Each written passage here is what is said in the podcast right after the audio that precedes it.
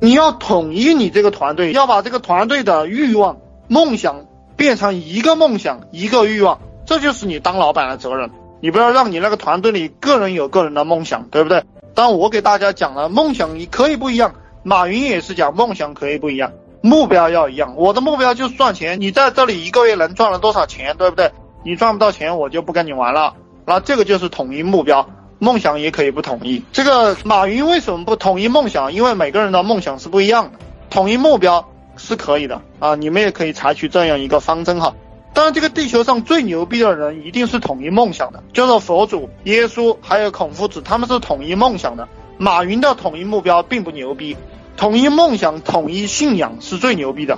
你们可以尝试着做。那你要成为最牛逼的人，你一定是向最牛的人学习。呃，在办公室里面。只谈工作有关的事情，你要记住。然后你内心里想什么？你觉得这个东西有价值，你就把这个东西让广告公司给你打成一个广告牌，贴在这个办公室里面。这个企业文化的建设，企业文化的建设，不要讲那些废话，要讲接地气的，要讲有实际意义的，要讲有让员工产生行动的东西。